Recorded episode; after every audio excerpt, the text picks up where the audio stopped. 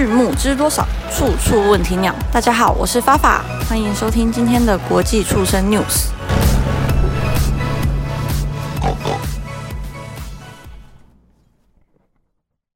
上次的国际畜生结尾的时候，有跟大家提到，在德国已经有一间饲料添加剂的公司，他们开发出了可以在饲料当中抑制非洲猪瘟病毒的一个添加剂。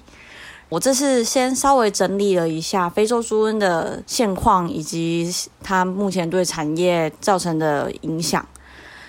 就现况来说的话，其实非洲猪瘟这几年大家一定都不陌生，就算是非畜产业相关的朋友，大家也都知道，现在不可以从国外私自夹带肉品回来，而且这样子的检疫是非常的严格的，因为我们的防检局希望可以将非洲猪瘟的这些病毒可以阻绝于境外。可是因为台湾是个岛国，所以它其实在执行方面会比其他的国家来的呃简单一点点，但是它也不是百分之一百可以阻隔的，毕竟我们真的有些包裹当中是没有办法完全的杜绝。所以其实，在全球来说啊，非洲猪瘟一直都是养猪业最大的威胁。在二零二零年的一月一号开始，非洲猪瘟在欧洲确诊的商业猪场已经超过了两百五十起以上。然后在今年的七月啊，其实拉脱维亚以及立陶宛，它都已经再次的登记了非洲猪瘟的 case。然后，其实，在二零二一年这两个国家，它是没有确诊非洲猪瘟的。然后在今年的五月的时候，菲律宾总统也在线上发布了紧急的状况，并且同时他们请求国际的援助。然后目前是跟美国的农业部合作，启动一些非洲猪瘟疫苗的防疫计划。从世界各国种种的 action plan，我们都可以知道，其实非洲猪瘟它对于养猪产业的影响绝对是非常的巨大的。然后没有人希望在自己的场内有看到这样的情况。所以目前呢，目前目前在国际上面，非洲猪瘟它的预防措施呢，主要是以控制疾病的传播为主要的关键。例如我们一直提到的生物安全的部分，然后最好是可以限制人员的进出，然后还有我们刚刚提到就是入境的动物检疫的规范，大家都是非常严格的执行，甚至在。场内害虫的控制啊，以及这些病毒的清洁消毒，就跟我们人一样，就是我们出去外面活动回来之后，第一个事情你一定是先洗手。解消毒的方案，其实在现场都已经是非常完善了。然后另外一个大家就是最需要避免的，就是直接下去使用这些厨余养猪。有研究指出，病毒是有办法在这些厨余当中存活的，尤其用猪肉再下去喂饲猪只的话，有可能是直接的导导致病毒的传播，就是没有任何人会希望看到这样子的情况发生。可是呢，在这样子严格的执行之下，就跟 COVID-19，我们每个人都戴好口罩，每个人都已经洗手，非常的遵守人与人的防疫距离，然后避免这些。紧密的连接了，可是还是有漏洞的存在。然后非洲猪瘟一样会有这些防不胜防的情形发生。所以呢，这些漏洞来自于哪里呢？除了严格的禁止厨余养猪之外，有一些小小的 miss 可能会被忽略掉。例如这些饲料的来源啊，往往都是不会被考虑到的。就是没有人会想说，像我们平常使用的玉米。豆粉这样子的原料有机会里面有非洲猪瘟的病毒，然后在经过一连串运送过程当中，它进到了你的场内。可是其实啊，在二零一三年，就是 PED，就是猪的流行性腹泻这些病毒爆发的时候，美国就已经有研究证实，这些病毒是可以经过饲料，然后进入猪场。然后进一步的进行传播的，EFSA 在二零二零年的时候有进行了一项风险分析，得出了评估，就是非洲猪瘟的病毒，它某些饲料类型当中它是有办法存活，而且长达三十天。所以透过这些饲料啊，或是一些配合饲料，就是嗯，它可能是一些小精料，或者是一些饲料的辅料。或者是添加剂当中，它都是有机会借由一连串运送，进一步的进到你的猪场里面的。然后这些都是我们刚刚预防措施当中不一定可以完全终止的一个传播途径。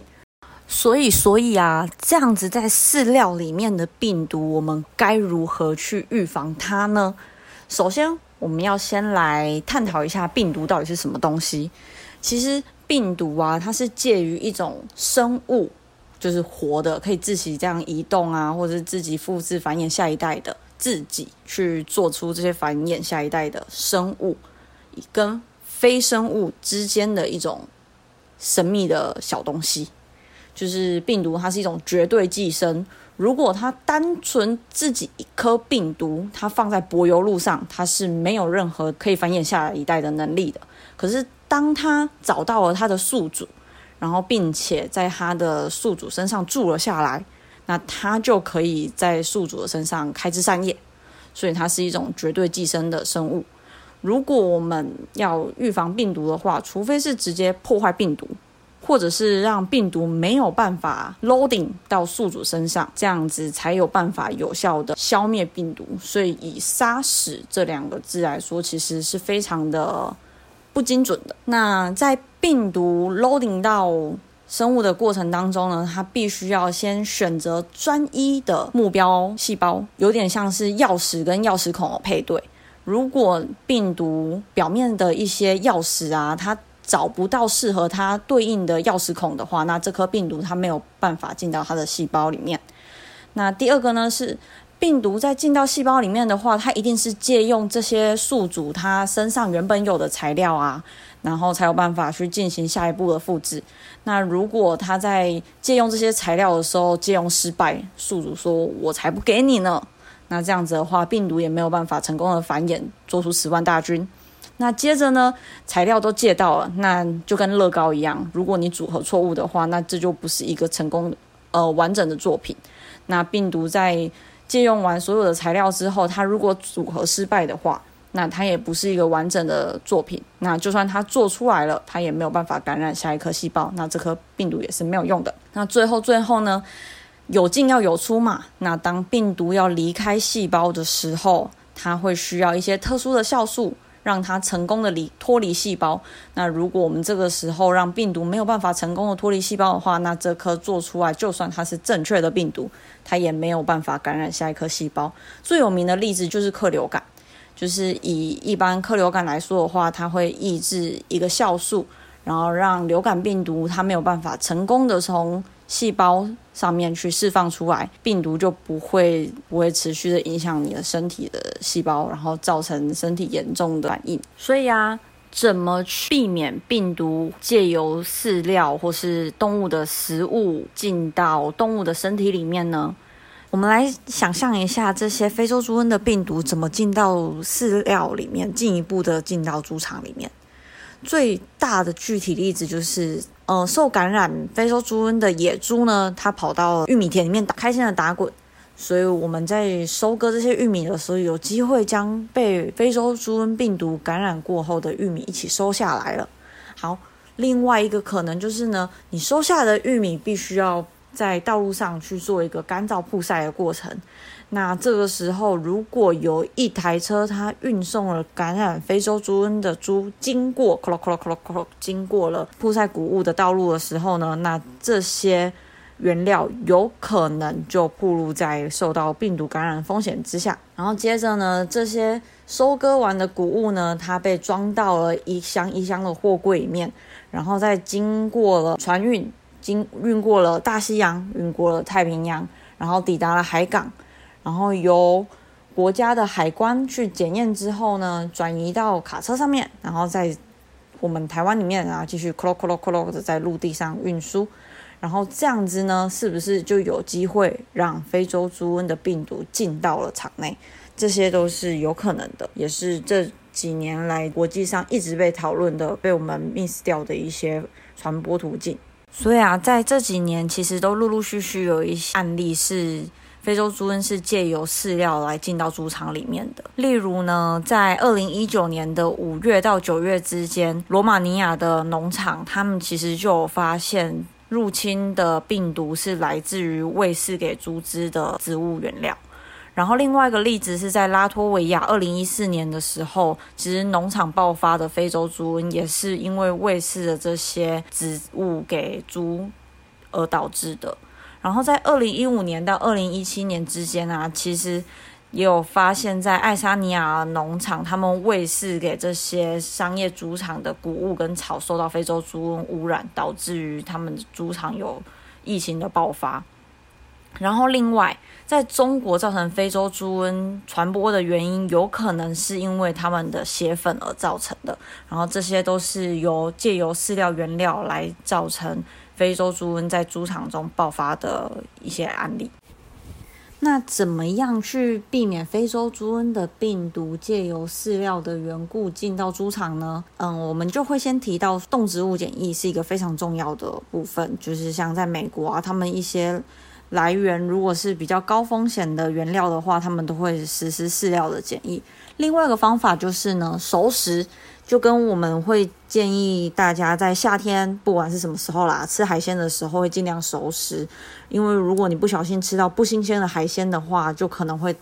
得到诺罗病毒。那这个状态之下，你可能就会拉肚子啊，或者是又要送医院，是非常麻烦的一件事情。所以呢。在加拿大的食品检验局，他们在二零一九年的时候，其实有提供了对饲料成分进行热处理的一个指南，去加速病毒在饲料里面的降解速度，然后进一步的去降低感染非洲猪瘟的风险。然后具体来说呢，他们会建议饲料要在七十度以下的话是加热三十分钟左右，或者是在八十五度以下的时候去加热五分钟。这样子都是可以有效的加速这些病毒的降解，不只是非洲猪瘟的病毒，其实其他的像 PRRS 啊，或者是猪瘟的病毒，都是有办法利用加热的原理来让这些病毒失去感染能力。有点像是在一开始 COVID-19 进来的时候，口罩很缺乏的时候，医生还是有建议说，你可以把口罩放在电锅上面干蒸，隔天再继续使用。虽然这样子防护效果一定会比较不好啦，大家现在口罩不缺，也不用这样子做。可是这样子的效果确实是可以有效让病毒去丧失感染能力的。可是啊，在这样子的加热处理状况下，其实我们都知道，一般的传统注射不是很方便这样做。这样子处理，毕竟你要煮把海鲜煮熟，就是一锅水，